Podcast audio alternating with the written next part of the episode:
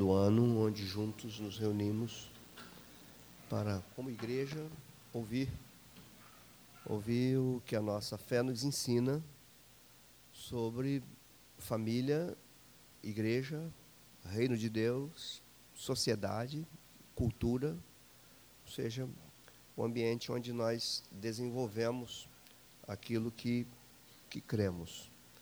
É, essa igreja, como eu disse, tem procurado levar a sério a sua vocação, mesmo reconhecendo todas as limitações em todos os sentidos, mas acreditando que Deus está conosco.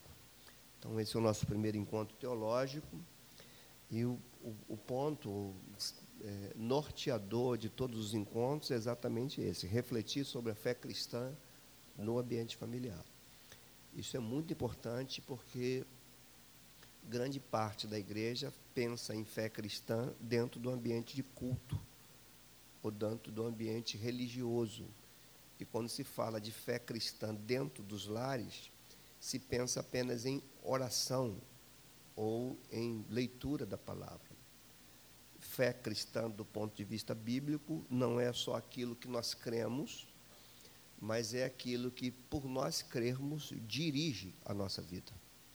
Então, é muito importante refletir sobre a fé cristã no ambiente familiar. Repito, não é refletir sobre se nossos lares estão orando ou não. Isso é ponto, é um, é um ponto apenas.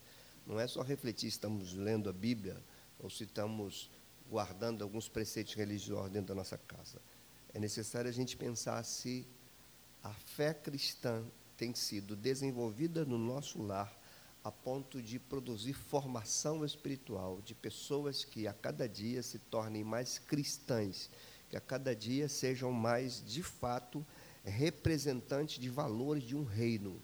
Isso é mais do que, por exemplo, fazer um culto doméstico, orar e repreender uns aos outros usando os, os, os chavões religiosos. A oração, o, o momento de culto no lar, isso tudo é muito importante e até vital mas isso pode também ser apenas adereços, se não for acompanhado de fato de uma formação, de algo que não está fora de nós, está dentro de nós, está em nossa vida, em nossa forma de viver, e não só no conjunto de nossas crenças, mas na nossa forma de viver o dia a dia. Tá bom? Então, esse, essa questão de refletir sobre a fé cristã no ambiente familiar é o que vai nortear todos os nossos encontros, não somente hoje. Hoje tem um tema específico que é esse aqui.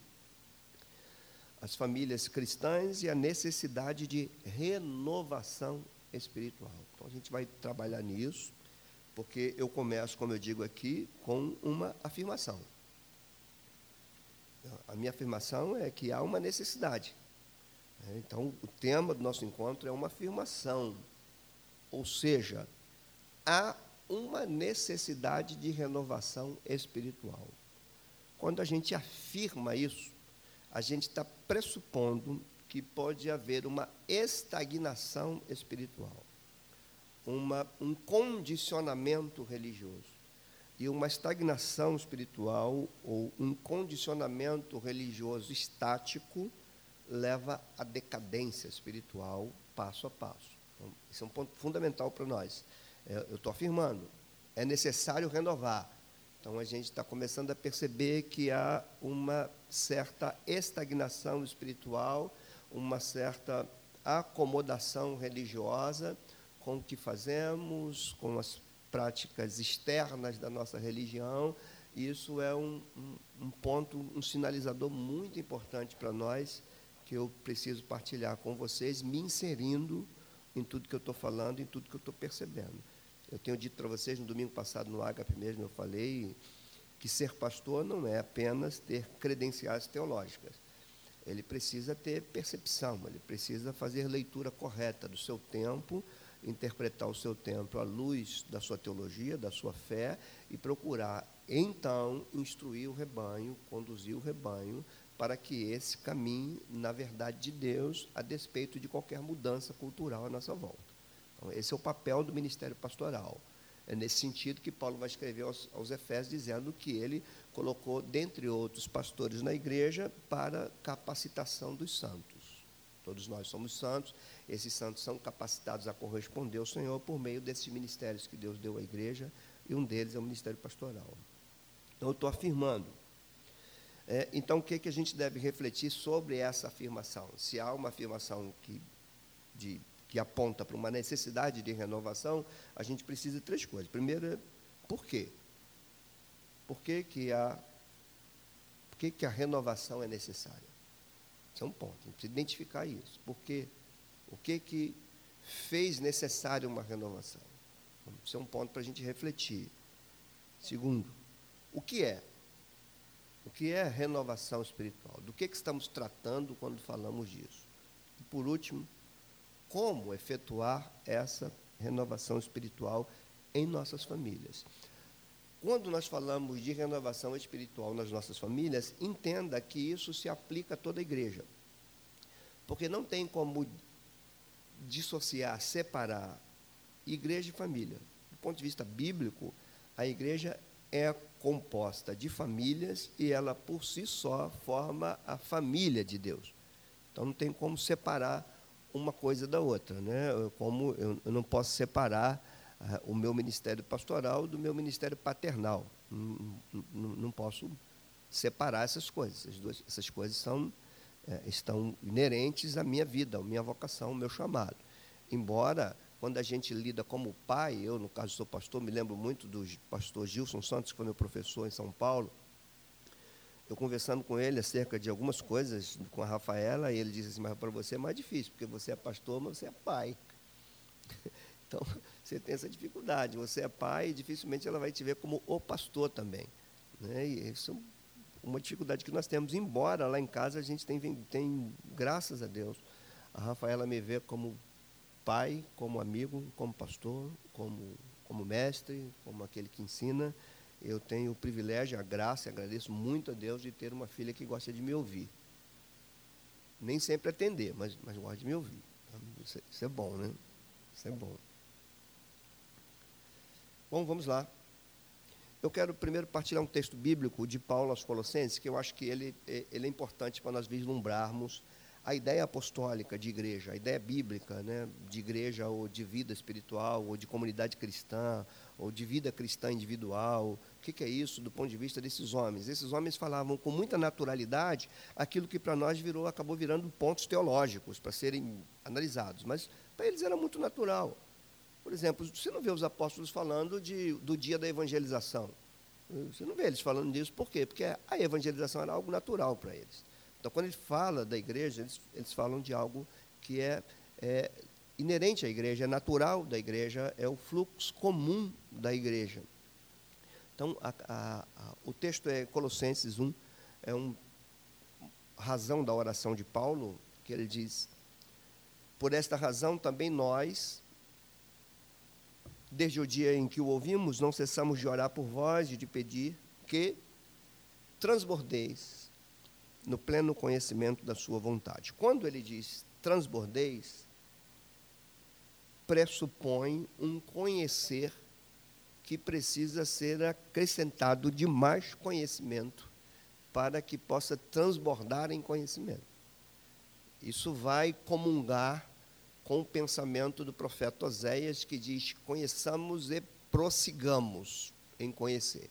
Então, a gente já começa a perceber nesse ponto aqui que o conhecimento não é estático, ele não é pontual, ele não é aposentado, ele não é congelado. É preciso colocar conhecimento sobre conhecimento. Isso é um, um, o papel da igreja, isso é natural da igreja.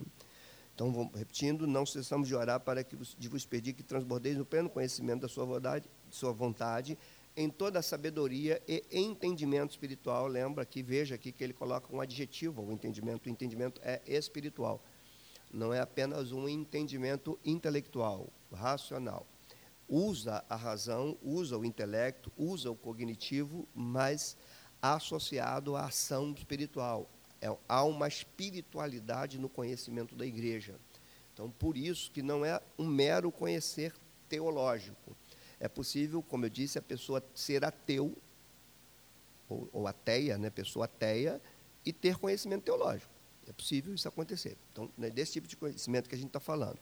E depois no verso 10 ele vai falar a fim, com o propósito, com o objetivo de, com a intenção tal de que de viver de modo digno do Senhor, para o seu inteiro agrado, frutificando em toda boa obra e crescendo no pleno conhecimento de Deus, sendo fortalecidos com todo o poder segundo a força da sua glória, em toda perseverança e longanimidade, com alegria, dando graças ao Pai, que vos fez idôneos à parte que vos cabe na herança dos santos na luz. É interessante dizer que isso está no início da carta de Paulo aos Colossenses e nos mostra a prática intercessória de Paulo. A oração de Paulo era constante, a oração dele eh, visava esses pontos aqui. Reparem que os apóstolos não estão. Você não vê os apóstolos orando, por exemplo, pela prosperidade material da igreja. Não, isso é estranho às Escrituras. Você vê os apóstolos orando para que haja entendimento espiritual na igreja, para que, através desse entendimento espiritual, ela possa crescer, continuar crescendo entender o mundo, interpretar o mundo, interagir com ele e corresponder a Deus no mundo em que vive, mesmo nos momentos em que erra. A compreensão é fundamental para isso. Eu, então, é, comento sobre esse texto, eu digo que há pelo menos duas considerações importantes a serem feitas no texto de Colossenses. É, primeiro, Segundo o texto que nós lemos, a vida cristã consiste em conhecer a vontade de Deus a fim de viver de modo digno do Senhor. O que Paulo está ali preocupado é num conhecimento que produza vida e que essa vida seja digna da nossa vocação.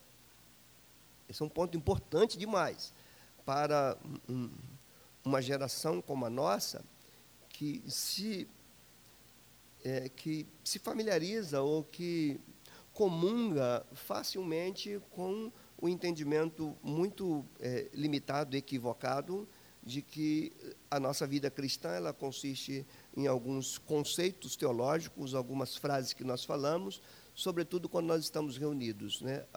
quando, quando os apóstolos ensinam sobre fé, sobre conhecimento, eles invariavelmente atrelam isso à vida. Importante isso, né? A gente lembra de Jesus lavando os pés dos discípulos, quando ele diz: Compreendestes? Depois que ele diz isso, compreendestes isso? Fareis bem se praticardes.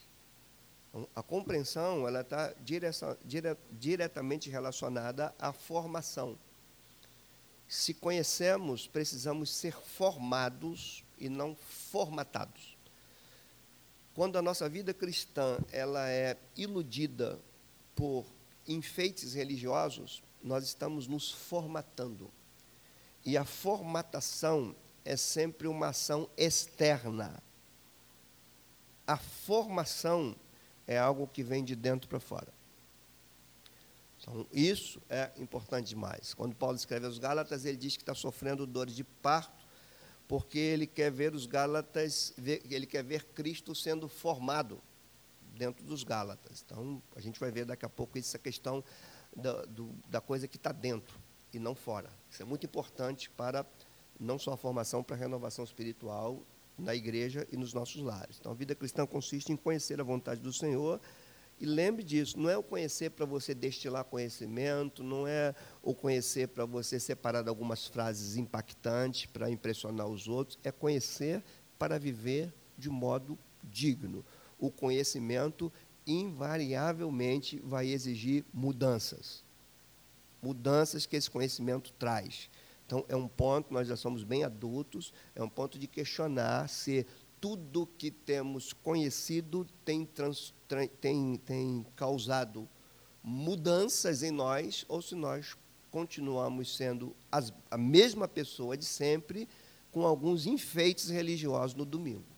A gente precisa fazer essa leitura. E essa leitura é, é, é, ela deve ser honesta. Ok? Prosseguindo. Quando eu afirmo isso, eu quero dizer que o conhecimento que não nos leva a viver de modo que agrade a Deus não é conhecimento espiritual.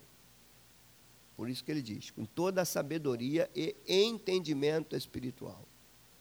Conhecimento e vida são elementos indissociáveis. Eles não se separam. É, isso, isso, como eu disse, isso é estranho ao ensino apostólico, isso é estranho ao ensino da Escritura como um todo, não só no Novo Testamento. Olha o que, que Paulo diz aos Tessalonicenses. Finalmente, irmãos, nós vos rogamos e exortamos no Senhor Jesus que, como de nós recebestes, ó, olha a transmissão aqui, como de nós recebestes, quanto a maneira que deveis viver e agradar a Deus. Então, o que, que eles receberam dele não foi apenas um, um, um ensino teológico, mas um ensino que denota uma maneira que, que deveremos viver e assim agradar a Deus. Um ponto assim, só para a gente refletir, quando a gente observa esses, esses, esses tópicos tão importantes da fé cristã e às vezes tão é, que escapole por entre os dedos, porque nós não temos o hábito de ler e analisar textos. Nós lemos. E quando a gente analisa, a gente vai ver que tem algumas coisas ali que são profundas, que para eles lá eram comuns e para nós requer um olhar mais profundo. Quando ele diz, é, vos rogamos, exortamos que, como de nós recebeste, quanto a maneira de deveres viver e agradar a Deus, a gente começa a entender que é possível que nós sejamos cristãos, porque cremos no que Jesus fez, e não vivamos de modo que agrade a Deus. É possível isso acontecer. É possível que os nossos lares não vivam de maneira que agrade a Deus, embora seja um lar composto de cristãos. É possível isso. É possível que uma própria igreja não viva de modo que agrade a Deus. Embora pregue a palavra, embora ore, embora esteja juntos. Estou falando, gente, a coisa é mais, é mais profunda, mais ampla. É, embora simples. Ela é simples, mas é uma simplicidade que requer profundidade, requer amplitude requer um, uma percepção piedosa daquilo que, que cremos, daquilo que ouvimos, daquilo que lemos. Né? As verdades precisam, de fato, tocar a alma, mexer dentro de nós, porque nós nos acostumamos com tudo, inclusive em ouvir palavras, em cantar canções, nós nos acostumamos. A gente precisa disso. Quando Paulo escreve isso, ele está preocupado, ou melhor, ele está não só preocupado, ele está interessado em ver aquela igreja correspondendo ao ensino que ela teve. Então, por isso que ele está dizendo, modo de deveres viver e agradar a Deus, e ele continua e diz, e efetivamente estás fazendo. Então, por que que Paulo fala isso para uma igreja que está fazendo? A resposta está depois da vírgula. Para que continue progredindo. Isso é renovação espiritual. É quando o conhecimento progride, avança, evolui, então se renova, mas sempre se renovando. Quando não há uma renovação, há uma estagnação. E essa estagnação produz declínio espiritual.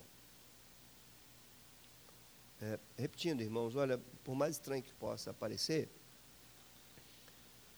ah, Uma das causas da estagnação pode ser nós estarmos acostumados com aquilo que a gente faz sempre. Pode estarmos acostumados em vir à igreja, está aqui, a gente já sabe. Por exemplo, você vem para a igreja, você sabe como vai começar um culto, o que, que vem depois de uma abertura, o que, que vem depois de um louvor, você já sabe tudo. Nessa igreja você já sabe o que, que vai ouvir, inclusive. Então, para você se acostumar com tudo isso, é comum. E quando você se acostuma com uma coisa, você já não percebe a necessidade de você desenvolver aquela coisa, e é possível também que você não consiga detectar a importância daquilo que você faz. Esse detalhe é tão importante, irmãos, para nós, né? Eu, eu, costumo dizer que a gente vai ganhando idade, vai ganhando maturidade, vai ganhando percepção. O que eu estou falando agora tem a ver com toda a tua vida, com toda a tua vida. Se você está muito acostumado com a tua esposa, muito acostumado com teus filhos, é capaz de você entrar e sair da tua casa sem notá-los. De tão acostumado que você está. Por isso a necessidade de renovação sempre em nossas vidas. É, daqui a gente pega um texto desse, a gente vê com mais amplitude o significado disso. Prosseguindo. Segunda coisa que eu comento do texto, que é derivada da primeira, é que a vida cristã é uma crescente. A vida cristã é algo dinâmico, que se desenvolve e se renova, sempre. Podemos ver isso nas formas de gerúndio que a nossa língua tem. O grego não trabalha muito com gerúndio, mas na nossa língua, a, nossa, a forma nominal do gerúndio pressupõe o, o verbo em andamento. Então, quando Paulo fala é, aos Colossenses, ele vai falando na nossa língua em gerúndio, ó, frutificando crescendo, sendo. O que, que isso indica? Indica processo, indica continuidade. Não, não, ele não está falando no, no, no particípio, ficado, crescido. Ele está falando ficando, crescendo, processo, dinâmica. Então, isso cabe para todos nós. É, vamos dar um exemplo meu. Sou um pastor, né, com um certo conhecimento teológico. Eu posso ter uma tendência de me acostumar com tudo isso, me estagnar com aquilo que eu conheço, e aquilo que eu conheço virar uma coisa tão comum que não mexa mais na minha espiritualidade. Eu oro todos os dias a Deus para que isso nunca aconteça comigo. Para que eu não seja um homem que ensina, mas que não lida com aquilo que ensina. Para que eu não seja um homem que fale que a igreja precisa ler a Bíblia, mas que não leia. Eu não posso ser esse homem. Então, por isso eu oro, porque eu posso me acostumar com tudo isso e estagnar. Questão a ser tratada, então, é se essa dinâmica que eu estou tratando aqui, com base no texto de Colossenses, se essa dinâmica tem sido realidade em nossos lares. Esse é o ponto aqui. Os nossos lares têm se renovado ou os nossos lares têm estagnado. É, às vezes tem uns exercícios fáceis para nós. Por exemplo, nós aqui vibramos, nós aqui choramos, nós aqui nos emocionamos, nós aqui ficamos impactados com o que ouvimos. Quando nós chegamos em nossas casas, o que é lá? O que aqui ouvimos, participamos, desfrutamos, sentimos, é levado como desdobramento para nossa casa, ou na nossa casa é outra vida, outra realidade, outra coisa, que não tem nada a ver com o que a gente fez aqui. Se isso está acontecendo, é estagnação. Não está havendo renovação. Isso quer dizer que a igreja está fazendo suas atividades, mas a igreja não está sendo renovada. É, isso é um indicador perigosíssimo que eu suponho estar identificando. Por isso que a gente está aqui conversando sobre isso. Né? Na verdade, a gente está conversando mesmo. Então, repetindo, a questão a ser tratada é se essa dinâmica tem sido realidade em nossos lares. Ou seja, será que nossos lares têm, assim como a Escritura instrui, frutificado em toda boa obra? Será que tem havido crescimento pleno no conhecimento de Deus? nós, dos nossos filhos? Será que, ao invés de buscarmos o crescimento, nós queremos justificar as nossas estagnações com aquilo que a gente acha? Às vezes nós somos assim. A gente não quer ir, a gente justifica a nossa não ida com os nossos achismos. E vamos ficando para trás.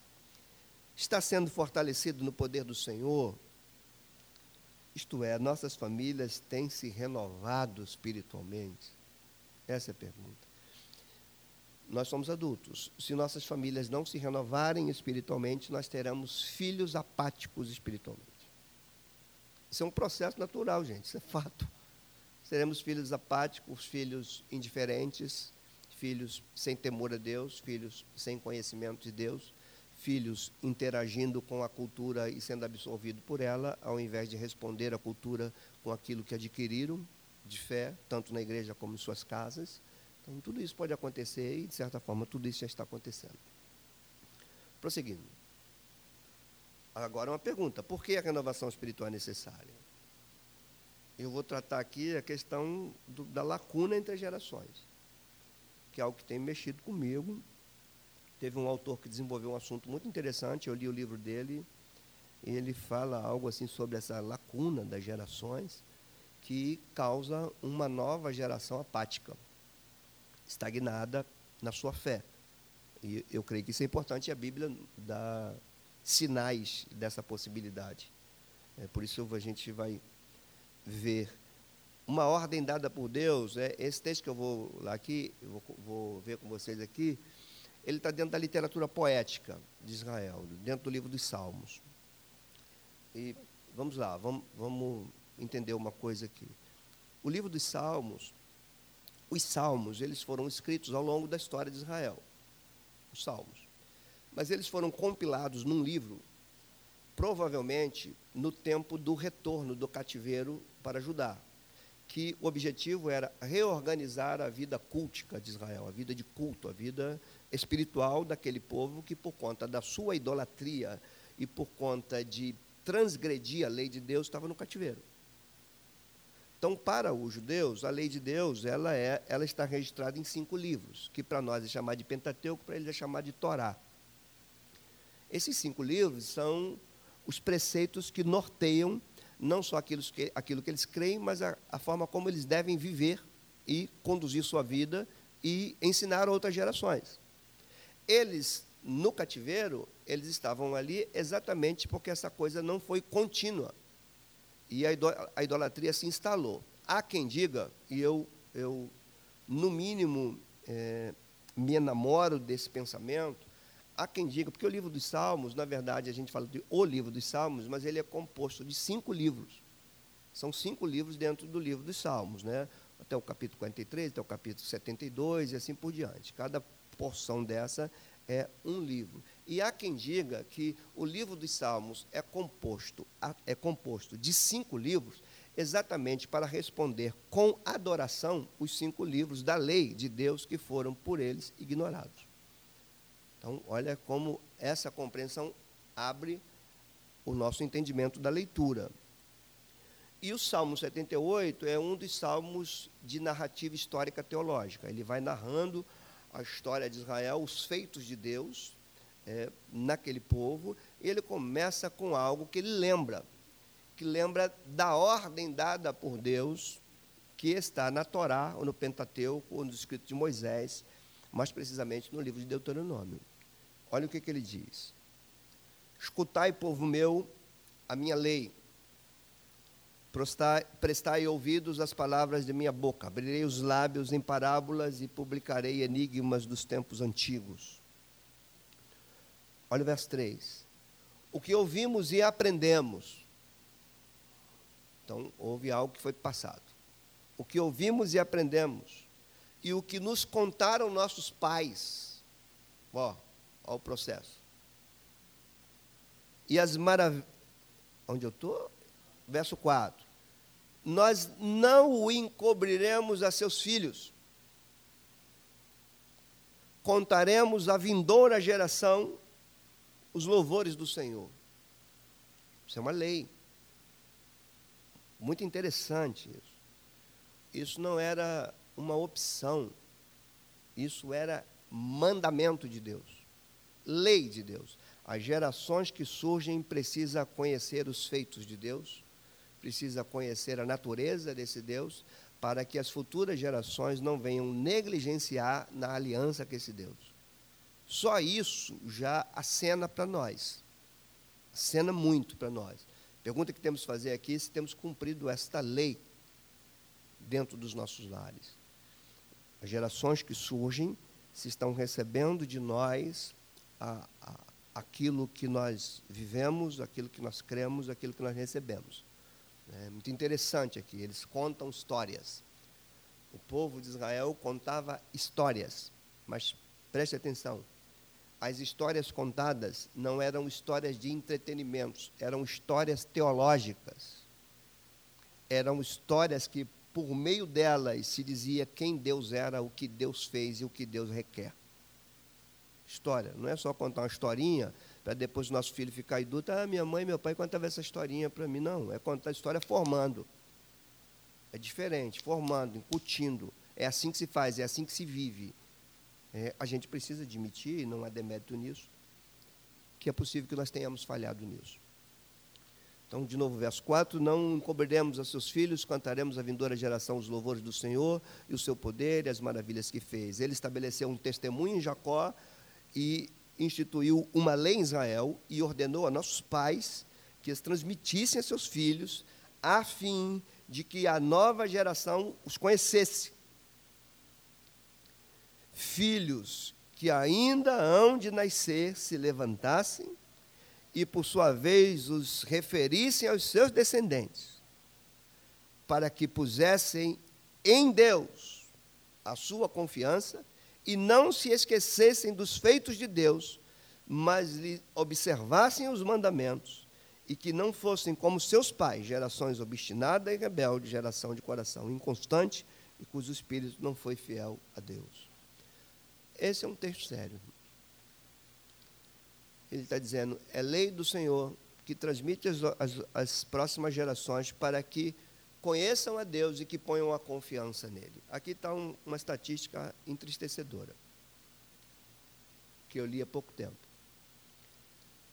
Grande parte da igreja, sobretudo dos jovens, que nós vivemos numa época em essa, que essa questão de espiritualidade está em voga, né? De, do desenvolvimento de alguma coisa espiritual, não necessariamente cristã. Então, a estatística diz que, infelizmente, grande parte da igreja, sobretudo entre os jovens, tem colocado sua confiança mais nos elementos esotéricos do que em Deus. A gente está voltando a ver jovens procurando cartas de tarô, procurando mandala, procurando cristais, procurando patuais, procurando isso tudo, confiando nessas coisas mais do que em Deus. E isso, irmãos, é pecado sério dentro das nossas casas. Pecado que levou Israel ao cativeiro, que levou Israel ao cativeiro não foi o adultério, o que levou Israel ao cativeiro foi idolatria. Foi quebrar a aliança, colocar outro no lugar dele, confiar mais em outro do que nele. A última chance de Israel se livrar do cativeiro era entender que Deus estava levantando Nabucodonosor, Jeremias anuncia isso, e que o cativeiro para ele seria bom, porque seria purificador. Ao invés disso, ao invés deles confiarem em Deus e passarem pela disciplina de Deus, eles resolveram confiar no Egito e na Síria, tentando fazer aliança com eles para ficarem ou se sentirem mais poderosos. Daí Nabucodonosor destroçou a Síria, o Egito e depois o Judá e levou tudo cativeiro. Porque Deus é o Senhor das nações. Ele é poderoso sobre todas as coisas. Então, é um texto, é uma ordem de Deus. A gente vai ver nos livros de juízes que essa ordem não foi cumprida. A gente volta um tempo atrás. Ó, Havendo Josué despedido o povo, foram seus filhos de Israel, cada um a sua herança, para possuírem a terra. Serviu o povo do Senhor todos os dias de Josué, todos os dias dos anciãos, dos anciãos que ainda sobreviveram por muito tempo depois de Josué. Então você vê que a, a geração de Josué ficou muito tempo. Prosseguindo e que viram, essa geração viu, todas as grandes obras feitas do, do, pelo Senhor a Israel. Eles viram, eles experimentaram. Faleceu Josué, filho de Num, servo do Senhor, com a idade de 110 anos, sepultaram no limite da sua herança em Timatieres, na região montanhosa de Efraim, ao norte do Monte Gaás. Foi também congregada a seus pais toda aquela geração. Então morreu todos, ou morreram todos. Morreu toda aquela geração.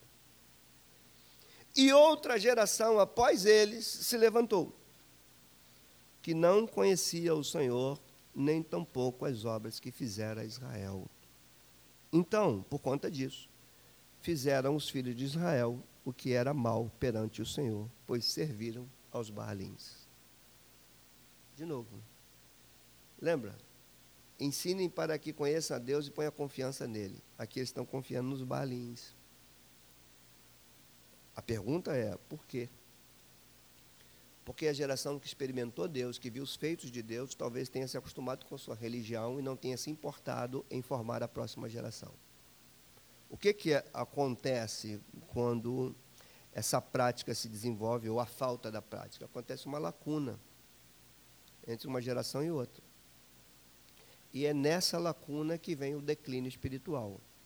E daí a necessidade de renovação. O que, que a gente vê no livro dos juízes? Um livro de renovação cíclica. O que é uma renovação cíclica? É, o, o, livro de juízes vai trabalhar assim. Ó. Como é que termina aqui o verso 11? Fizeram os filhos de Israel, que era mal perante o Senhor, serviram os balins. Quando eles agiam assim, Deus os punia. E outras nações invadiam, assolava a terra deles. Aí o que, que acontecia? Eles lembravam do Senhor, se arrependiam e clamavam. Aí havia uma renovação. Deus levantava um juiz depois daquela renovação, havia de novo o pecado, e depois do pecado o juízo, depois do juízo o arrependimento e o clamor, e depois o ato de misericórdia de Deus. Então a renovação era cíclica. Agora, quando você lê o livro de Atos Apóstolos, você vê uma, uma renovação contínua. A igreja vai de Jerusalém até os confins da terra. Na história da igreja, você vai ver muitas vezes a necessidade de renovação espiritual, porque houve uma lacuna entre gerações e logo houve estagnação espiritual. Estão me entendendo, gente? Hã? Cabecinha aqui não tem o que fazer, pensa. Hã? Vamos voltar aqui. Não, vamos continuar, melhor dizendo. Eu comento sobre isso. O que ocorreu com a geração de juízes, que o que ocorreu lá pode ser um prenúncio do que pode estar ocorrendo aqui conosco. Então a gente aprende com a história. O que, que eles contavam história? Para aprender com a história. Como eu disse, não era uma história de entretenimento, era uma história teológica. Era uma história teológica, uma história pedagógica. Teológica porque falava sobre Deus e pedagógica porque formava em Deus. A questão da pedagogia é algo que forma. É, a palavra pedagogo é, é na, sua mais, na sua raiz mais primitiva, o pedagogo era aquele que conduzia de um ponto ao outro, educando e formando. Então, a, a história tem que ser teológica, porque ensina sobre Deus, e pedagógica, porque forma dentro do pressuposto do caráter, da natureza, dos princípios e dos valores de Deus. Então, o que ocorreu com a geração dos juízes? Primeiro, se tornou essa geração que ganha com, com Josué, que se instala na terra, Veja bem, se instalaram, a terra era deles. Ficou uma geração acostumada com a religião, acostumada com os feitos de Deus. Enquanto eles estavam em guerra, enquanto eles estavam lá tomando, desbravando os feitos do Senhor, agora eles haviam tomado a terra, eles haviam se instalado na terra. Então tudo para eles agora era um suspirar e eles ficam meio que curtindo é, esse Deus e essa religião, como às vezes nós estamos fazendo curtindo esse Deus e essa religião. A cada domingo nós estamos aqui. Irmãos, eu estava falando para a Tânia, indo, indo para casa no carro desse dia. Falei, ah, um dos nossos erros, quando digo erro da igreja, é que nós ingenuamente achamos que os nossos filhos, por saberem que somos da igreja, por vir da igreja, por ver que a gente canta louvor, só ver e saber, a gente e, ingenuamente achamos que isso é suficiente para formar uma criança. E não é. A formação ela requer mais, requer cuidado, requer percepção. Não é só a gente descansar, não. Nós somos cristãos, nossos filhos vão vir na mesma esteira que nós. E eles cometeram esse erro. Conhecemos a Deus, Deus é da nossa vitória, certamente, e os que vêm depois de nós vão pensar a mesma coisa. Né? Não foi assim. Uma geração que confiou no fato de a herança religiosa e as práticas dessa religião fossem suficientes para que seus filhos entendessem e incorporassem a fé. E não é, irmão. Não é suficiente nossos filhos ver a gente vindo para a igreja. Eles estão vendo isso. Não é suficiente. É mais profundo. Requer mais de nós. Não é suficiente. Eles, eles cometeram esse erro, acharam que era suficiente. Nós temos uma herança religiosa não temos guerra com ninguém.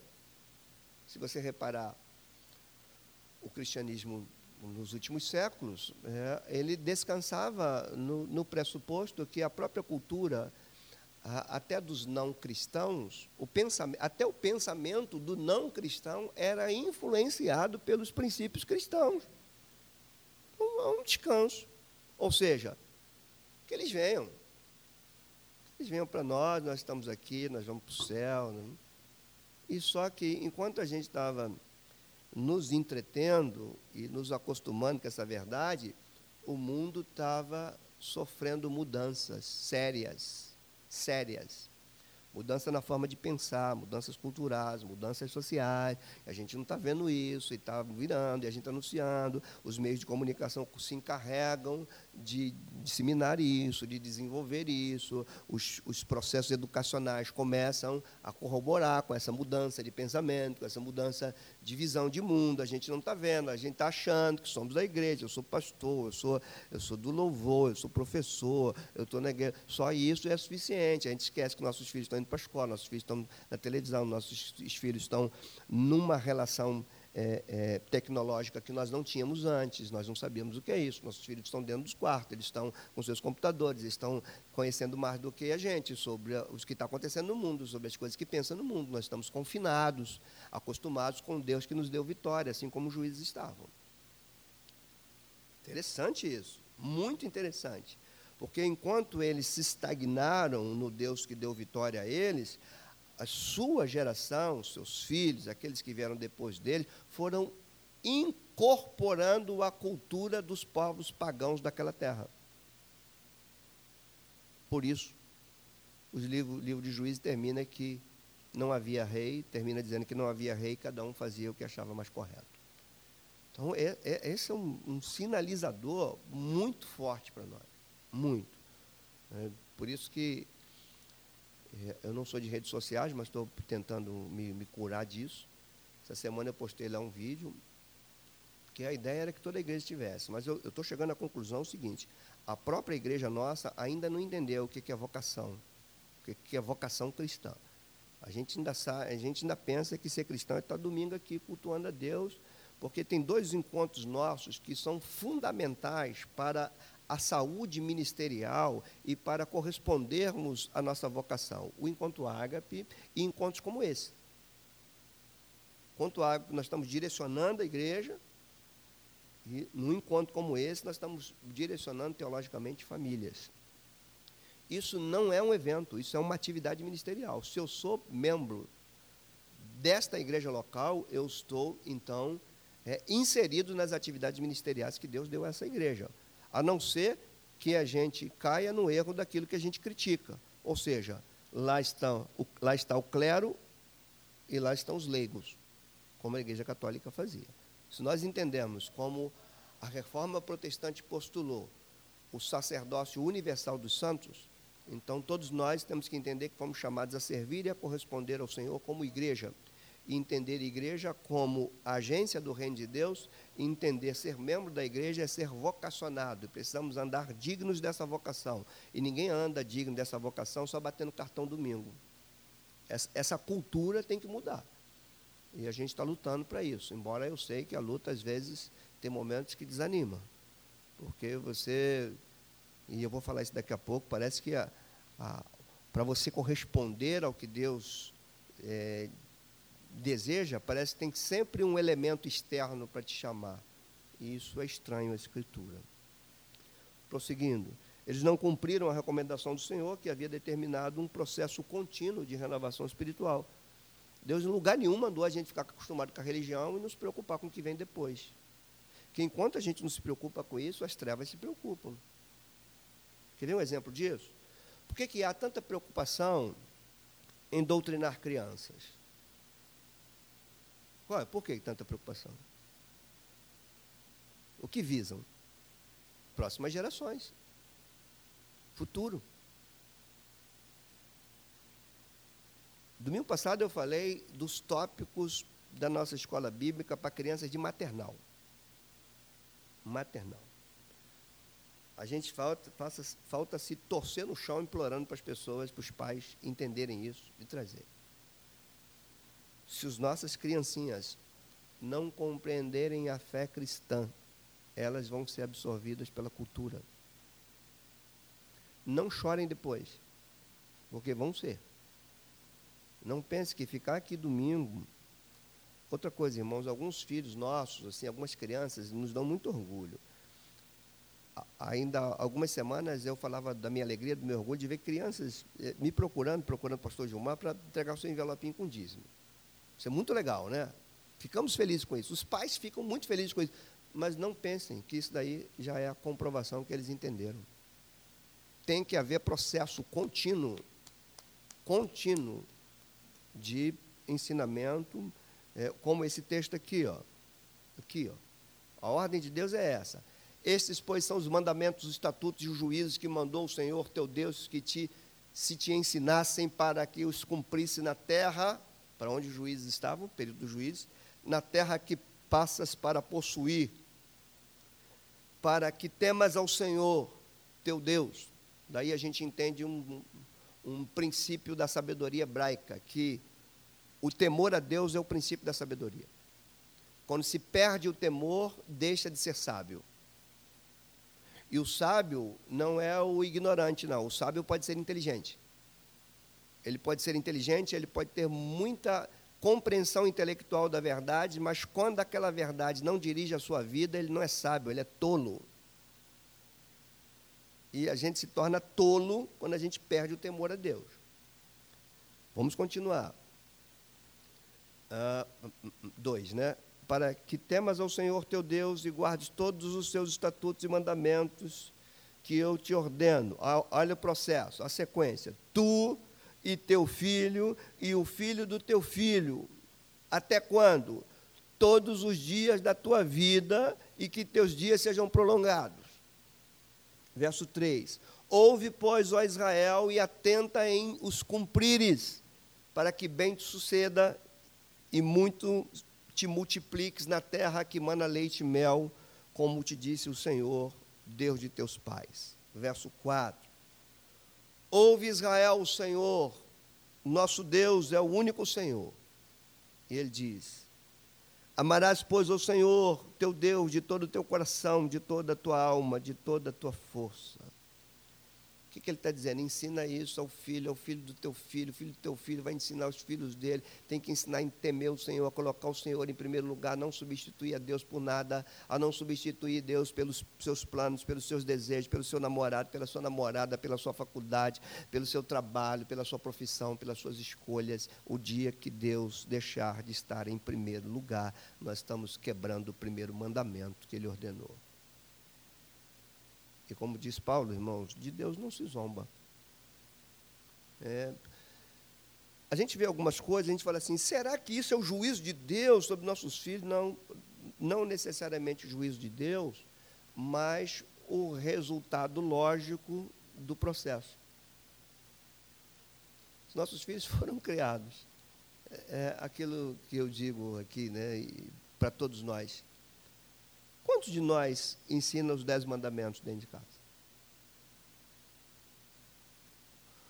Os dez mandamentos é a moldura da ética cristã. Sem ele, nós não temos ética. Ele é vertical e horizontal. Ele nos ensina como relacionar com Deus e nos ensina como relacionar com o próximo. Desses dois pontos, né, esses, essas duas tábuas dos dez mandamentos, é a moldura de toda a ética cristã. Se nós não ensinamos isso, nós não ensinamos o sermão do monte dentro da nossa casa, nós não ensinamos as partes doutrinárias, práticas das cartas dentro de casa. O que, que nós queremos? Nós queremos uma geração que entende que falar de Deus é coisa comum, mas eles vão perder o temor, vão colocar outras coisas no lugar de Deus e Deus vai ser para eles, como é para muitos adultos, apenas um adereço e alguma coisa que a gente utiliza quando a gente está precisando. E isso é sério demais. Prosseguindo. Amarás, pois, o Senhor teu Deus de todo o teu coração, de toda a tua alma, de toda a tua força. Estas palavras que hoje te ordeno estarão, primeiro, no teu coração. Esse é um ponto interessante que eu vou desenvolver daqui a pouco se não tiver dentro de nós, jamais vai estar dentro dos nossos filhos. Tem que estar no teu coração. Ó.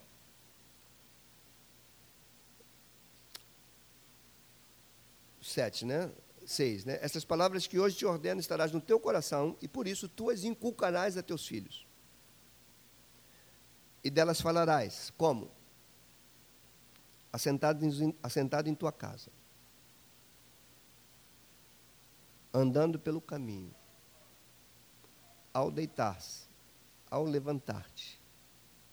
Também pegarás essas verdades e as atarás como sinal na tua mão, e te serão por frontal entre os olhos, e as escreverás nos umbrais da tua casa e nas tuas portas.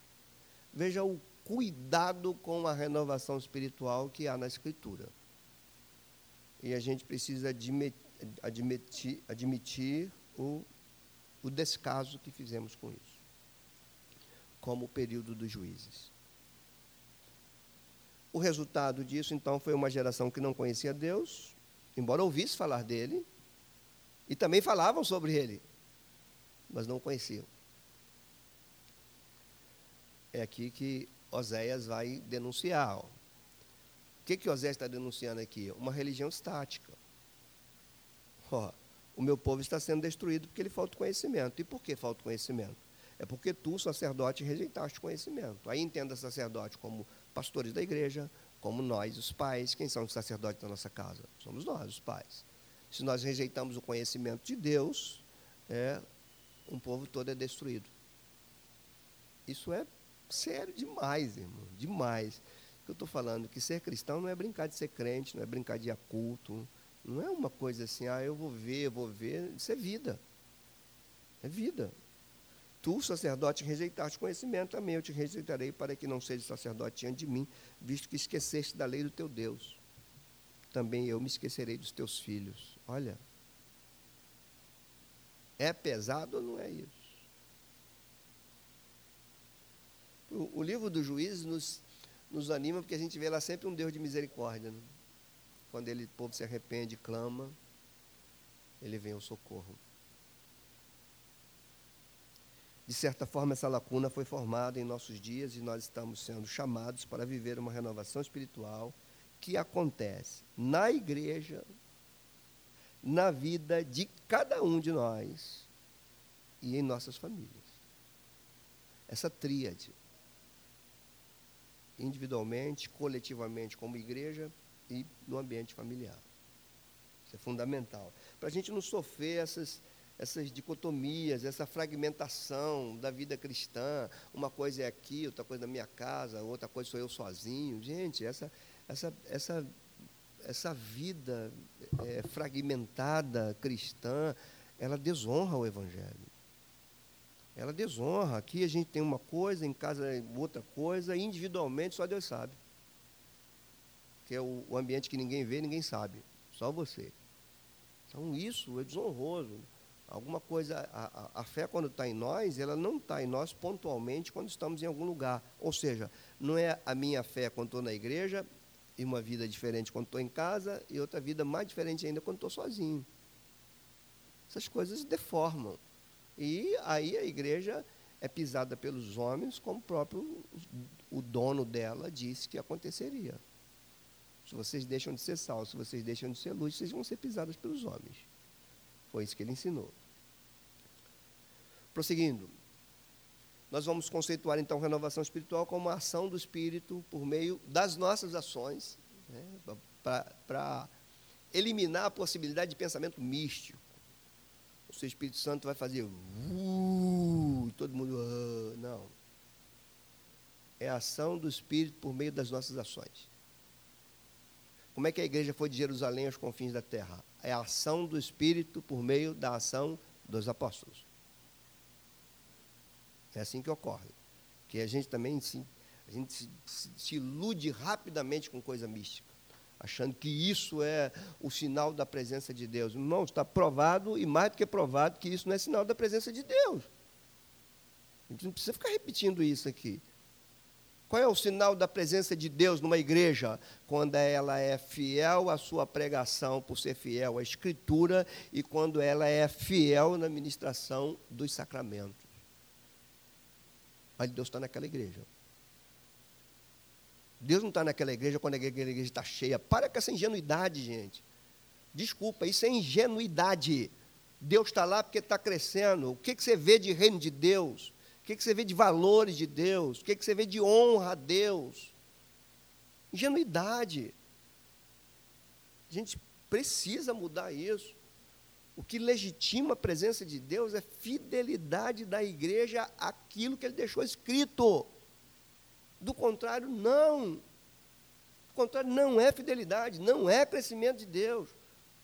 Não estou nem falando que não é crescimento, não é crescimento de Deus, não é crescimento de igreja. Pode ser crescimento de empresa. Claro que pode ser. Claro que pode ser. Crescimento das empresas crescem demais. crescem demais, seu patrimônio multiplica. Mas não confunda isso com o crescimento da igreja. Foi o erro da igreja católica. Ela achava que Deus estava provando que o patrimônio dela era demais, era grande. A gente está cometendo o mesmo erro hoje. Deus está abençoando porque está crescendo. A igreja católica se expandia, era rica, milionária, e Deus dizia: Eu estou fora disso. E levantou os reformadores para dizer o quê? Só a escritura. Então a gente tem que acordar, irmão, porque quem vai pagar por isso são nossos filhos ingenuidade. A gente reproduz muito o que ouve, sem checar o que ouve naquilo que a Escritura ensina. Precisamos aprender, nós precisamos nos envergonhar de termos tempos e tempos e tempos de cristianismo e não compreender a nossa fé. Nos envergonhar disso. E esse encontro é preciso para isso, que eu falei que é um encontro que também nos confronta.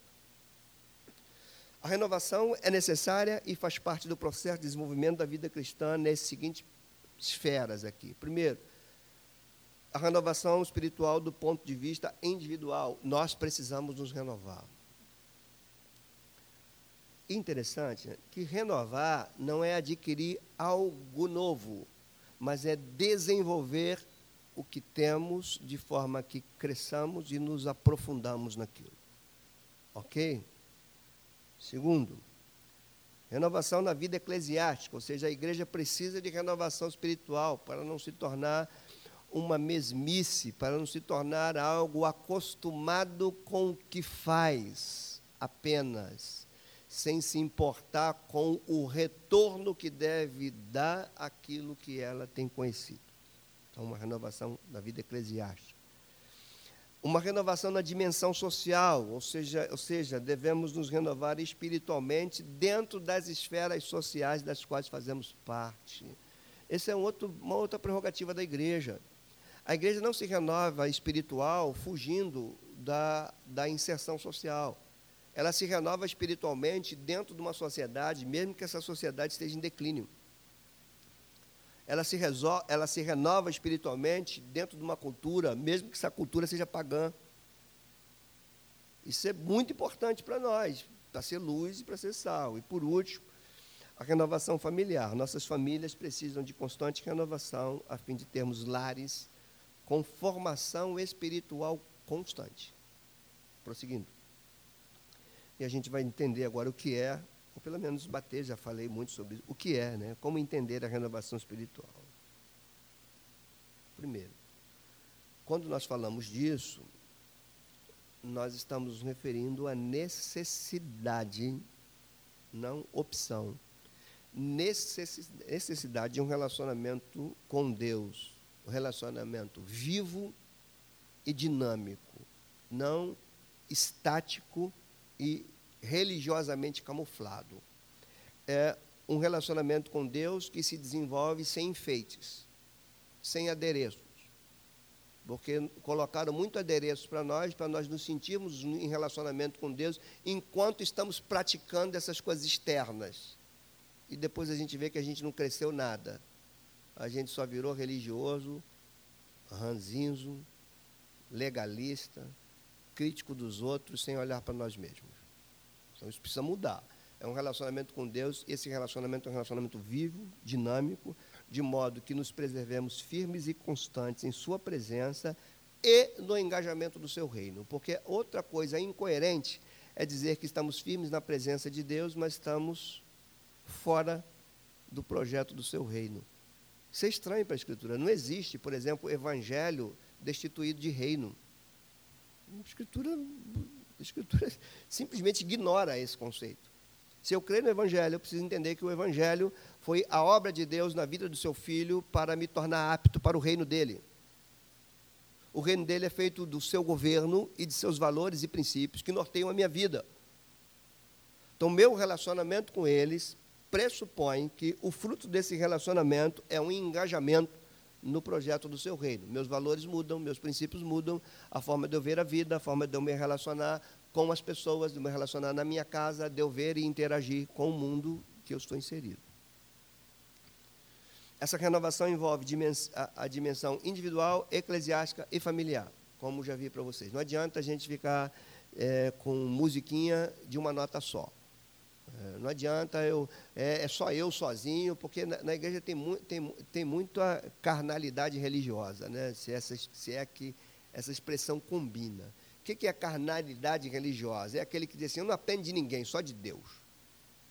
Eu devo obediência só a Deus. Gente, se você pensa assim, você que está me ouvindo, você pensa assim, você é carnal.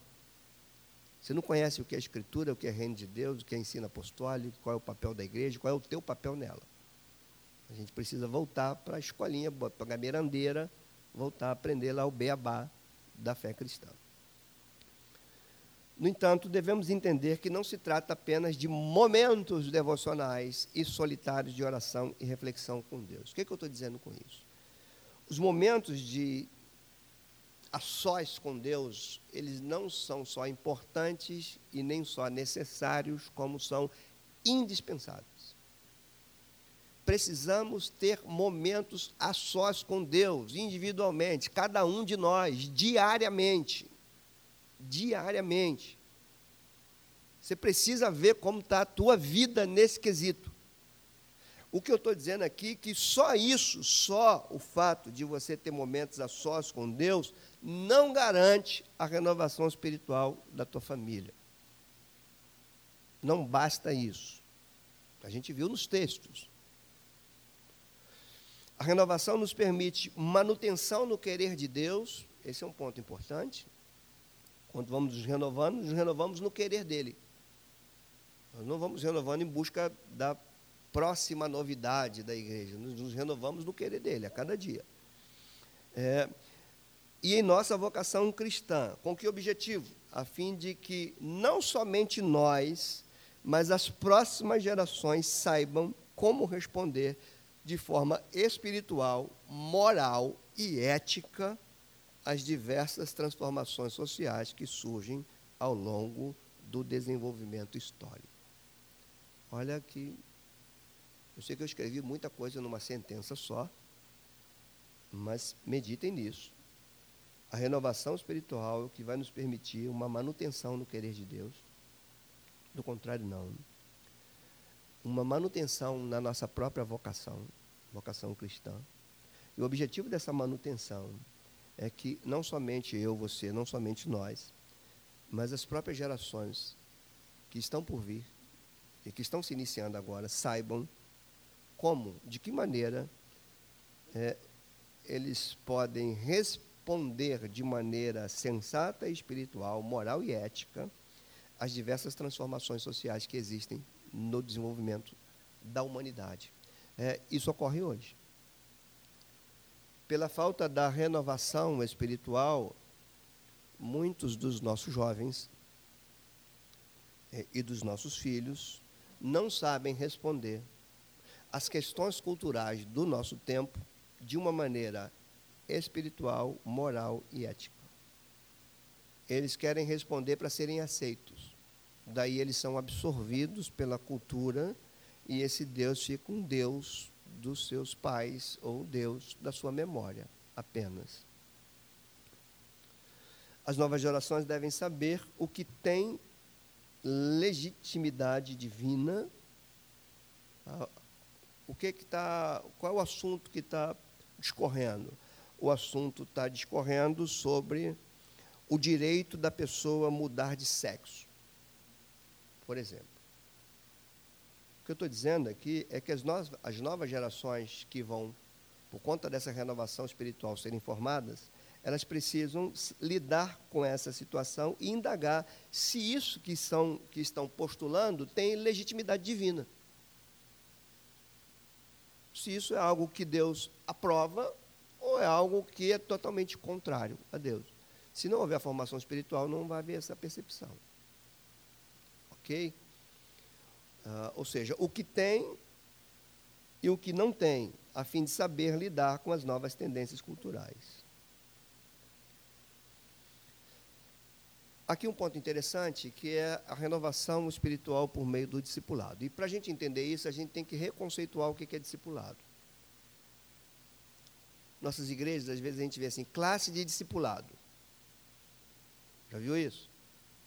Classe discipulado, né? Eu ouvi o Franklin Ferreira falando sobre isso uma vez, achei interessante. Classe discipulado pressupõe que quando você dá uma quantidade de informações teológicas para aquela pessoa, aquela pessoa já é um discípulo que passou pela classe discipulado. Isso está errado. Vamos lá.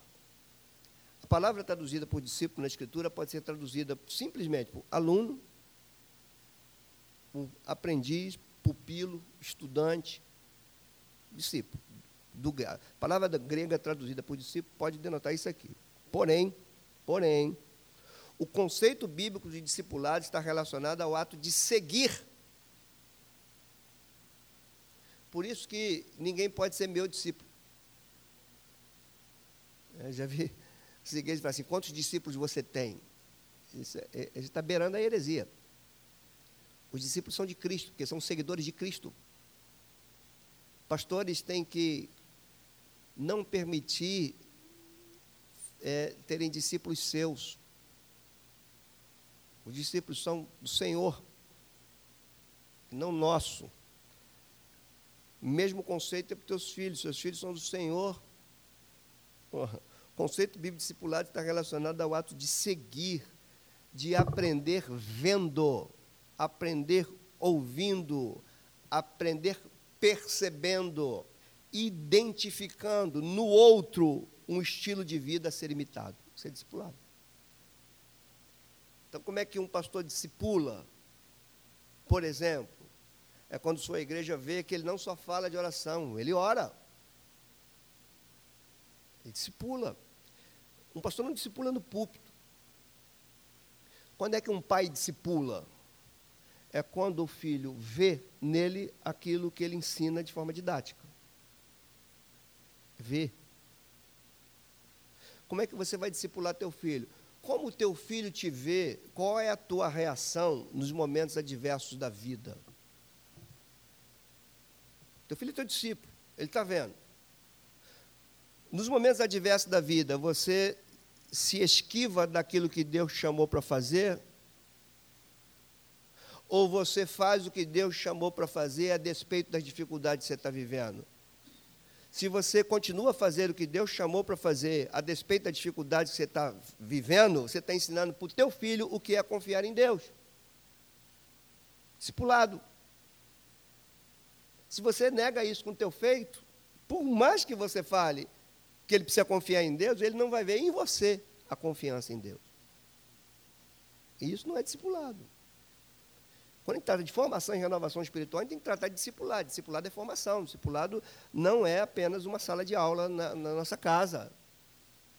Nós vamos passar por muitas turbulências na nossa vida. Nossos filhos precisam ver qual é a nossa fé no meio das turbulências e não nos nossos discursos sobre fé. É a máxima de Tiago: olha, você vai me mostrar a tua fé sem obras? Eu, pelas minhas obras, vou mostrar a minha fé.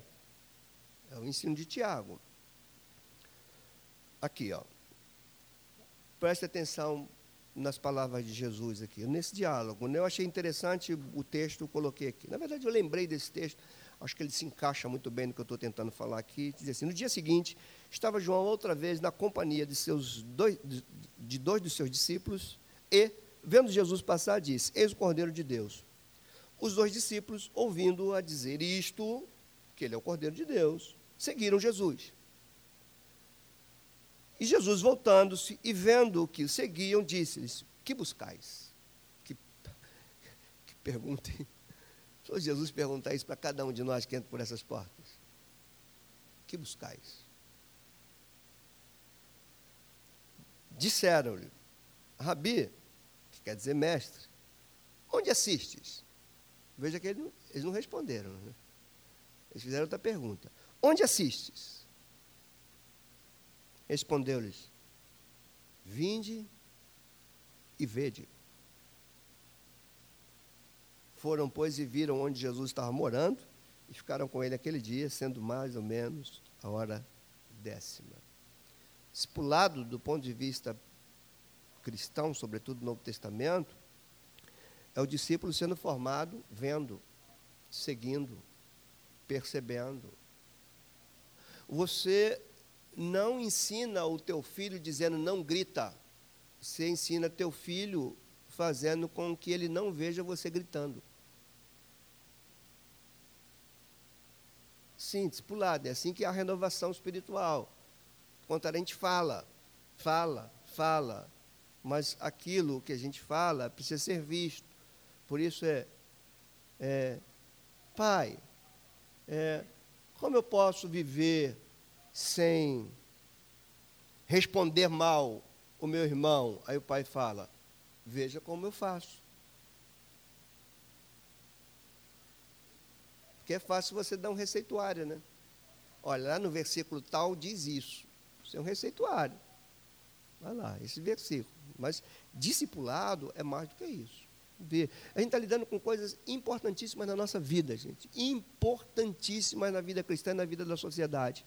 É que tipo de geração está sendo tá, formada depois de nós? Que renovação espiritual nós estamos vivendo? É, que ideia de Deus de, nossos filhos estão tendo? Como nossos filhos veem nós passarmos pelas tribulações da vida? É o que? Sobrevivendo ou continuando firme, sem deixar o que foi feito, sem deixar o que fazia, sem deixar sua vocação? Mostrando o que é confiar em Deus, que a confiança em Deus não depende das circunstâncias mudarem. É assim que a gente vai formar. O que também aprendestes e recebestes e ouvistes e vistes em mim, isso praticai e o Deus de paz será convosco. Será que esses homens não erravam? Erravam.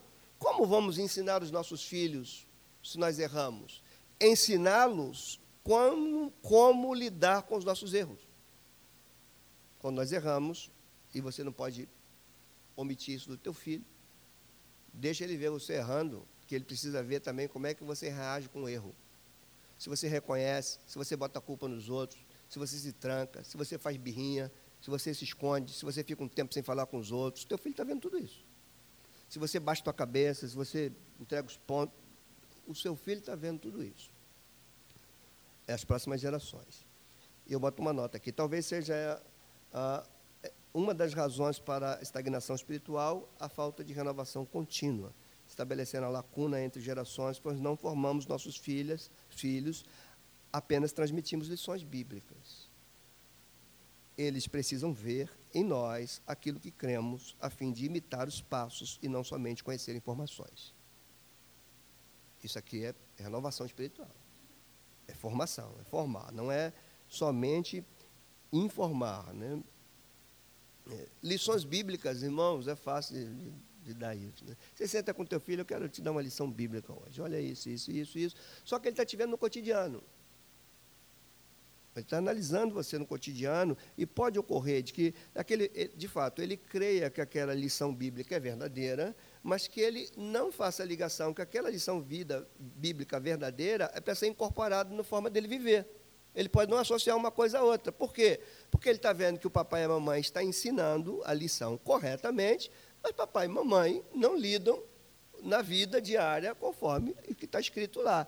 Qual o resultado disso? A lição está correta, mas é só para eu saber e não necessariamente para mim incorporar na minha maneira de viver. Quando isso ocorre, não há formação, não há renovação espiritual. Pancada, né, gente? Fazer discípulos, aqui um, um texto do Franklin que diz: fazer discípulos significa levar outras pessoas a, assim como nós, seguirem os passos de Jesus Cristo, aquele que nos chamou das trevas para a sua maravilhosa luz, ou seja, para buscar santificação com disposição total diante de Deus. Chegando para a última parte aqui da nossa fala, é como, como efetuar a renovação espiritual em nossas famílias, ou seja, quais são os fatores para a renovação espiritual. É claro que não dá para esgotar isso, mas a gente coloca alguma coisa. Primeiro, a necessidade de um ambiente espiritual em nossas famílias. Esse é o primeiro ponto. A vida piedosa isso que eu falo de, de ambiente espiritual em nossas famílias. A, gente, às vezes, irmãos, olha, você sabe que eu lido muito bem com, com a questão cultural, com músicas, você sabe que eu lido muito bem com isso.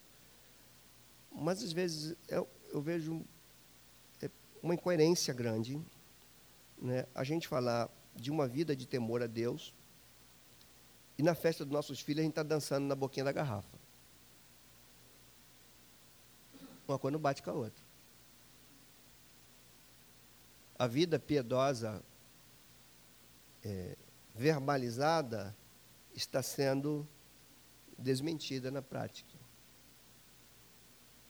E os nossos filhos estão vendo. Depois a gente não se queixa disso. Né? É, veja bem, não, eu estou falando de ponto de equilíbrio. Ponto de equilíbrio na vida cristã.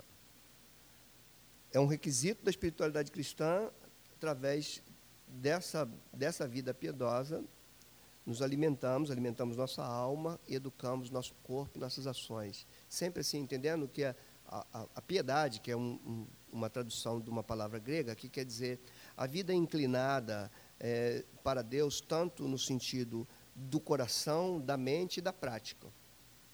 O homem piedoso não é só o homem que dobra o joelho, não. É o homem que caminha de acordo com aquilo que crê. É necessário que resgatemos a prática da reunião em família, na qual, nessa reunião, ensinamos a fé, lembremos da nossa história. Agora, ponto. Não é historinha para entreter, é historinha para educar, para ensinar, para formar e para mostrar Deus. É uma historinha teológica e pedagógica, como eu disse para vocês. E instruímos as próximas gerações. O ambiente espiritual vai fazer isso. Ele vai reunir família, ele vai ensinar a fé, ele vai lembrar da história, ele vai instruir as próximas gerações. Necessidade de conhecimento da verdade incorporada e não somente declarada. Esse é outro ponto de grande diferenciação no ambiente familiar, na relação pai-filho, na relação entre gerações, é, no, no, no, ato da renovação espiritual. É o que é a verdade para você. É algo que está fora, é algo que está dentro. É algo que você crê porque ouviu ou é algo que por você crer tomou conta da tua vida? Isso, isso aqui é fundamental. Isso vai estabelecer a diferença. É. A fé não é algo que carregamos do lado de fora, pois trata-se de algo internalizado dentro, que nos salva, educa e nos direciona. Quando a fé não é assim, deixa eu ver se eu coloco isso aqui. É aqui, ó. Quando a fé não é assim, algo que é incorporado, algo que está dentro de você, você vai sempre precisar de um motivo para ficar em pé. Daí que assim, eu estou desmotivado. Você já deve ter ouvido falar. Ah, eu estou sem motivação, porque você está sem motivo. Se você está sem motivo, é porque tua fé não está dentro. Você depende de um elemento fora para corresponder a Deus. Está errado.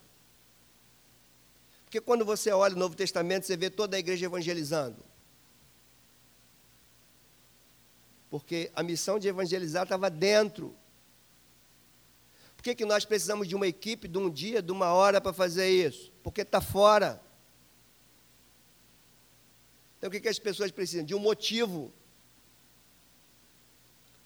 Geralmente, essas que precisam de um motivo para evangelizar são aquelas que naturalmente não fazem isso. Porque não está dentro. Um motivo para orar. Aí você vai, escuta, lê uma frase assim que nunca teve na Bíblia. Muita oração, muito poder, pouca oração, pouco poder, nenhuma oração, nenhum poder. Isso nunca teve na Bíblia. Esse, trem é estranho à Bíblia. Mas as pessoas acreditam nessas paradas assim. Aí você, por que, que eu tenho que orar? Porque se eu orar, vou ter poder. O que, que é isso? Motivo. Por que motivo eu oro? Para ter poder. Porque se eu não orar, eu tenho pouco. Se eu orar pouco, eu tenho pouco poder. Se eu não orar, eu não tenho poder. Então, motivo. Agora, por que, que eu oro? Porque o Espírito de Deus habita em mim e ele testifica no meu coração que eu sou filho de Deus. Por isso eu oro. É porque está dentro. Não é porque eu tenho um motivo fora que, que eu leio a Bíblia? Porque está dentro, mexe, pulsa. Eu tenho que ler a Bíblia porque meu pastor me colocou uma tarefa de ler a Bíblia o ano todo. Motivo, está fora, é motivação. É um elemento que está fora de você, por isso que a leitura cansa. Aí você vai ler, ah, estou cansado, não sei como é que você consegue, meu Deus, está lendo a Bíblia, até nas férias você lê a Bíblia, por quê? Porque está fora não está dentro. O que, que eu estou falando com isso? A próxima geração está vendo isso. está percebendo isso. Está percebendo que é uma coisa de fora, não é uma coisa que está dentro. Então, a gente tem que entender isso. O cristianismo não é levado adiante por motivação, mas por inspiração. Já foi um médico, o médico falou assim, inspira. O que, que você faz? Joga para dentro. O que, que é fé cristã? É algo que jogou aqui dentro, e por estar aqui dentro, ela te joga. Ela te impulsiona. Ela te inspira. Ela te leva. Do contrário, a gente vai precisar de um motivo. Por exemplo, vamos pensar no encontro de hoje. Gente, nós vamos ter um encontro de casais, nós vamos ter uma dinâmica, vai ter um jantar, vai ter sorteio, vai ter isso, vai ter aquilo, vai ter aquilo, vai vir um cantor de fora que vai cantar isso, vai vir um testemunho de uma mulher que foi ao terceiro céu e voltou aqui, que era aleijada e ficou boa. O que, que você tem? Motivo para vir. E vem. Nós somos tão sem vergonha, irmãos desculpa a expressão, que a gente está tentando alimentar a fé no testemunho dos outros. A fé vem pelo ouvir, a ouvir a palavra. Se, você, se, eu, for, se eu for contar para você quantas vezes eu ouvi, por que você não está nos testemunhos na tua igreja lá para trazer pessoas? Eu ouvi muito isso. Você já reparou os fenômenos das igrejas que crescem e explodem por meio de testemunhos de um superstar ou de alguém extremamente sobrenatural, que teve uma experiência. Você já reparou que o escândalo vem logo um tempo depois? Já parou para perceber isso? Então, a gente precisa acordar, porque é a renovação espiritual. O ambiente familiar não é formado por adereços, por enfeites. O que eu falei? Não adianta você pendurar o, o Salmo 91 na tua porta, não adianta você fazer um ritual diário, não adianta você, na festa do teu filho, colocar um tema evangélico. Não adianta nada disso, nada. Não estou falando que isso é desnecessário.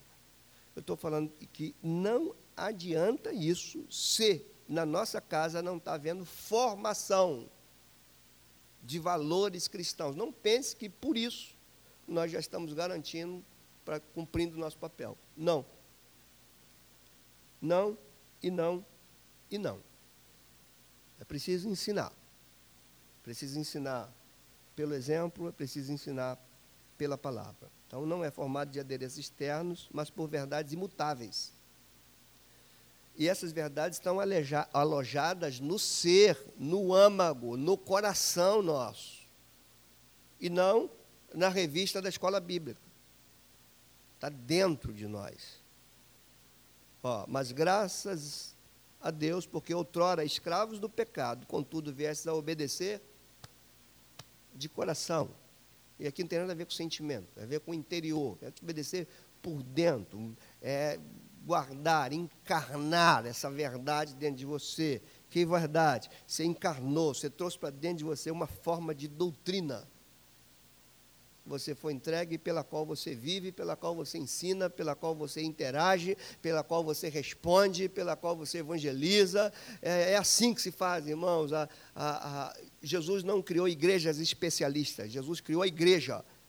E a igreja ora, a igreja evangeliza, a igreja ensina, a igreja tem comunhão, a igreja prega. Não tem a igreja que prega, a igreja que evangeliza, a igreja que ensina, a igreja faz isso tudo. E quando eu digo a igreja, não é não são as paredes da igreja somos todos nós. E quando eu digo que faz isso tudo, tem coisa que a gente faz só aqui. A pregação é aqui. O ensino didático de escola bíblica é aqui, mas a evangelização não é só aqui, a oração não é só aqui, não é só de um grupo, é de todos. Se os nossos filhos verem isso, nós teremos uma nova geração que foi processo ou é, recebeu a continuidade de uma renovação espiritual.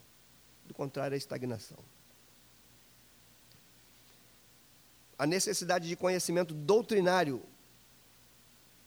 Agora, um conhecimento doutrinário que produza a espiritualidade ética.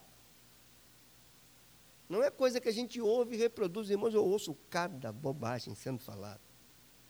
É, é teologia popular dentro da igreja.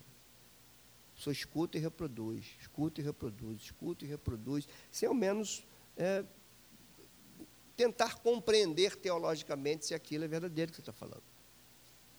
Facebook que diz, a gente vê cada uma no Facebook, cada frase que parece bonita.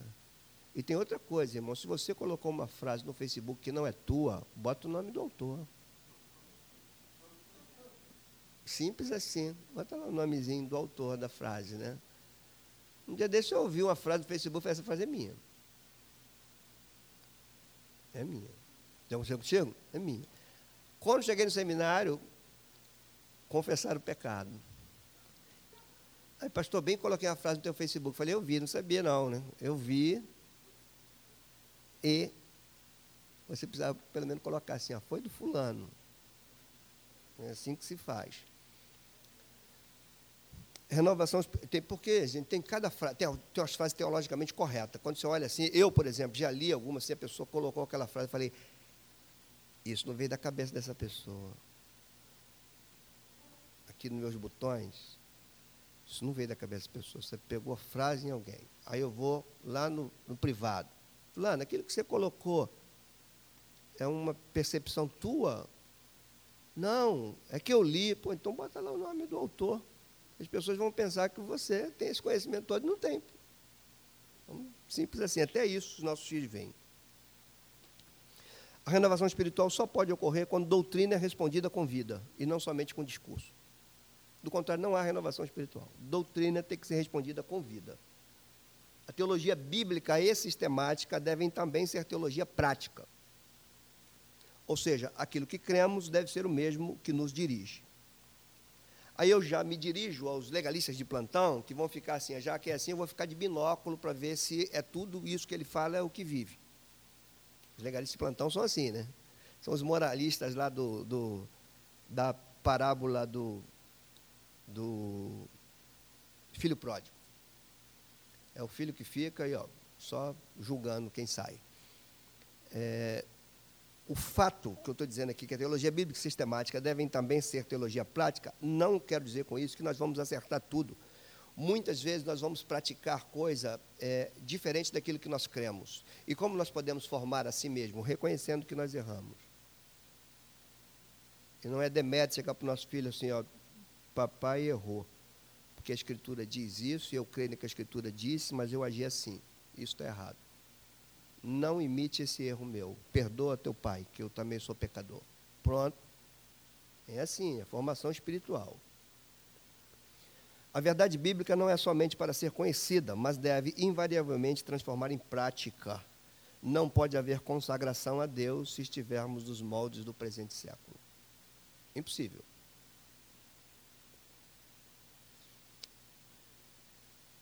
Outro ponto, assumir a responsabilidade de transmitir a fé dentro dos nossos lares, não num sistema de informação, mas de formação da vida e para a vida. Isso é um outro desafio nosso. Nossos lares não devem desenvolver apenas. Nossos lares não devem desenvolver apenas um ambiente de sala de aula mas de formação, no qual os valores absorvidos tornam-se inerentes à pessoa e à sua forma de viver. Aquilo que fica dentro do meu filho e aquilo que ele está crendo tem a ver com ele e com a forma dele viver, e não com aquilo que ele acha externamente que é o correto. Para isso, é importante que tenhamos uma leitura correta da vida, à luz da cosmovisão cristã e ratifiquemos com a nossa própria forma de viver e interagir com a sociedade. Se não tiver cosmovisão cristã, a gente não tem formação cristã no nosso lado. A necessidade de um processo de santificação que leve em conta a grandeza da obra da justificação, que nos tornou justo, que nos fez ser salvos, e a dimensão da nossa natureza pecaminosa. É entender que somos salvos, somos justos, mas continuamos pecadores. Por isso que a compreensão da justificação deve ser acompanhada da compreensão da necessidade de santificação. Por que, que eu preciso compreender a justificação? para eu saber a minha condição diante de Deus. Por que, que eu tenho que desenvolver santificação? Para que a minha vida glorifique aquele que me colocou no lugar em que eu possa estar diante dele. Então, justificação e santificação são elementos que eles não são é, coisas é, é, opostas ou externas uma à outra. Elas são integrantes de uma coisa só, de uma obra só. A doutrina da justificação requer desenvolvimento da santificação e, para isso, devemos entender a profundidade do pecado. Está aí um, um problema da igreja hoje. A igreja não entende a profundidade do pecado e que o pecado reside na natureza humana. O pecado ele é profundo, ele é amplo, ele é perigoso, ele derruba pessoas. Você pode estar em pé no púlpito e caído diante de Deus em pecado. Você pode pecar pregando. É só você torcer a escritura, é só você chamar, pregar para as pessoas te admirarem, é só você começar a pregar para alcançar o pódio, alcançar o holofote, é só você colocar como um modelo a ser seguido e tirar Cristo do lado. Quando você faz isso, é a tua natureza pecaminosa. É pecado. Tem que santificar. Não basta saber e ensinar que somos salvos, é fundamental que ensinemos o caminho da santificação tendo como base o fato de termos nos tornado justos diante de Deus. É, ponto, assim, são dois pontos. É, por que, que eu tenho que me santificar? Porque Deus me justificou. Minha vida tem que santificar.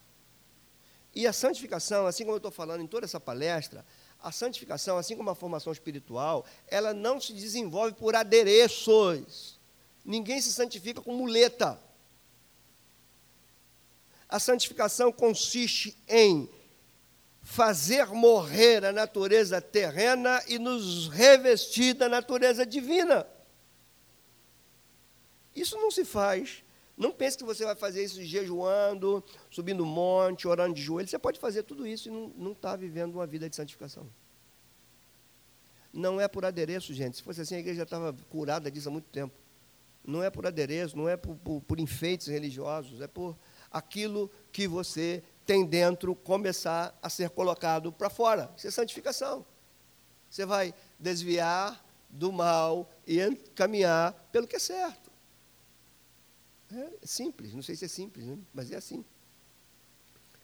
A justiça diante de Deus deve desenvolver uma vida justa diante dos homens. Justificação e santificação. E em conformidade com os valores do reino de Deus. Só para a gente concluir, terminar, que vocês estão cansados de me ouvir, eu sei disso. Eu estou falando para a minha igreja, gente. Eu passo a noite toda aqui falando. A gente não está num evento. A gente está num espaço de reflexão de coisas seríssimas que envolvem a igreja, envolve minha vida, envolve minha família, envolve a sociedade que eu estou vivendo, envolve as próximas gerações.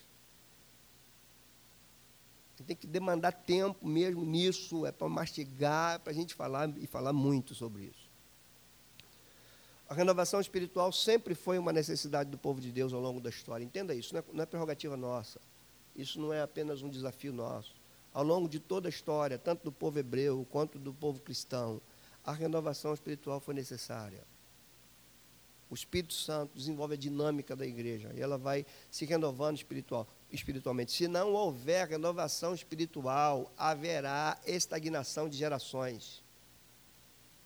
Se, houver, se não houver o desenvolvimento, a renovação espiritual, a nossa geração vai estagnar. E quando a nossa geração vai estagna, a próxima geração surge sem temor a Deus, sem conhecimento de Deus, sem corresponder a Deus. Isso é ao longo da história toda. É só, é só, é só você fazer uma leitura rápida. Por exemplo, a igreja antes de Constantino, renovação dinâmica, o espírito agindo, eles conseguindo é, é, é, preservar sua fé no meio da perseguição e no meio da invasão de heresia. Os apologistas levantam, defendendo a fé, escrevendo cartas à gente poderosa do Império Romano, e a igreja se sustenta ali. Aí vem Constantino, a igreja então, o mundo se cristianiza. O que, que ocorre? Agora o mundo é cristão, os templos estão prontos, vamos nos acomodar, vamos apenas levar adiante os preceitos da nossa religião. Qual foi o resultado disso? As próximas gerações foram inertes, foram frágeis, gerações que não conheciam Deus, gerações que conheciam mais a instituição do que Deus. Como é que Deus fez isso? Trouxe uma renovação pelo movimento pré-reforma pelo movimento da reforma, pelo desdobramento da reforma. Deus é Deus.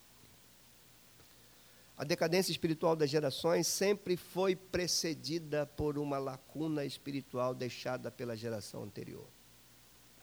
Entenda isso. Somos responsáveis, sim, se levanta uma geração, se a gente vê hoje uma geração que não teme a Deus, que não leva para si os valores de Deus, que não interpreta o mundo de acordo com a verdade de Deus, uma geração que desdiz Deus, que nega a fé cristã.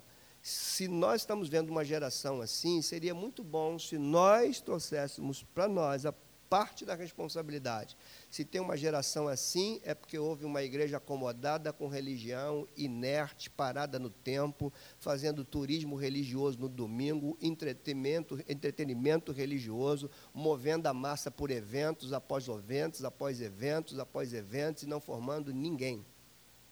Muita coisa sendo dita, nada sendo aprendida. O resultado é o que está diante dos nossos olhos e a tendência pode piorar. Não há renovação sem que haja retorno à verdade e reconhecimento da necessidade de santificação e progresso espiritual. Precisamos retornar à verdade. Todos os momentos de renovação espiritual na narrativa bíblica e histórica, todos os momentos houve retorno à verdade. Se você vê a época de Josias, de Ezequias, os momentos de Davi, você vai ver também na própria história da igreja. O movimento, por exemplo, dos monges fugindo, fugindo da, da, da politização da igreja, da pompa da igreja, para sustentar a sua fé na vida isolada, aquilo foi um, um, advento hoje tão mal interpretado pela igreja, mas se não fosse esses homens, nossa fé tinha perdido para sempre. É coisa para a gente entender, né? Enquanto a igreja for apenas um turismo religioso e um entretenimento de fim de semana, as próximas gerações serão condenadas à decadência moral, ética e espiritual. Se desejamos mudar o quadro ou evitar a catástrofe, devemos rever nosso procedimento como igreja e como famílias. Desculpa se eu falei demais, mas esse é o, a minha primeira fala para as famílias da igreja que Deus me chamou para pastorear. É, quero orar com você, mas ainda assim abro para alguma pergunta, se tiver. Enquanto isso, eu bebo água, que eu também sou filho de Deus.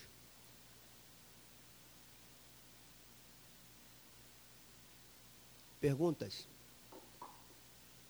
Muita informação que não produziram, que não produziu pergunta, ou muitas perguntas que não são formuladas, né? muitas dúvidas que não são perguntas formuladas.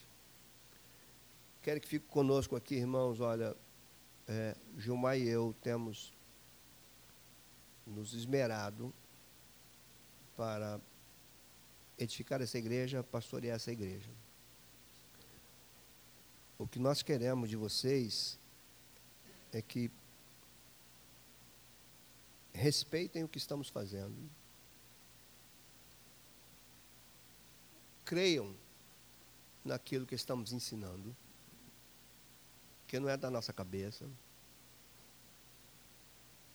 Respeitem o que fazemos, creiam no que ensinamos, permita ser confrontado com o que estamos ensinando, porque nós estamos sendo confrontados com aquilo que estamos falando. Então, permita ser confrontado. Dobre o teu joelho, reúna a tua família, dobre o seu joelho individualmente, reúna a tua família coletivamente se tiver que pedir perdão, vamos pedir perdão. Nossos filhos não podem crescer vendo pais que sabem um monte de texto da Bíblia, mas continuam gritando dentro de casa, que continuam nervosinhos, e as mães continuam é, marrentas dentro de casa. Isso tem que acabar. Nós precisamos, de fato, sermos cristãos, entender como Deus criou as coisas e como Deus colocou as coisas para funcionar. E a Escritura nos ensina isso, tá? Obrigado por terem me ouvido.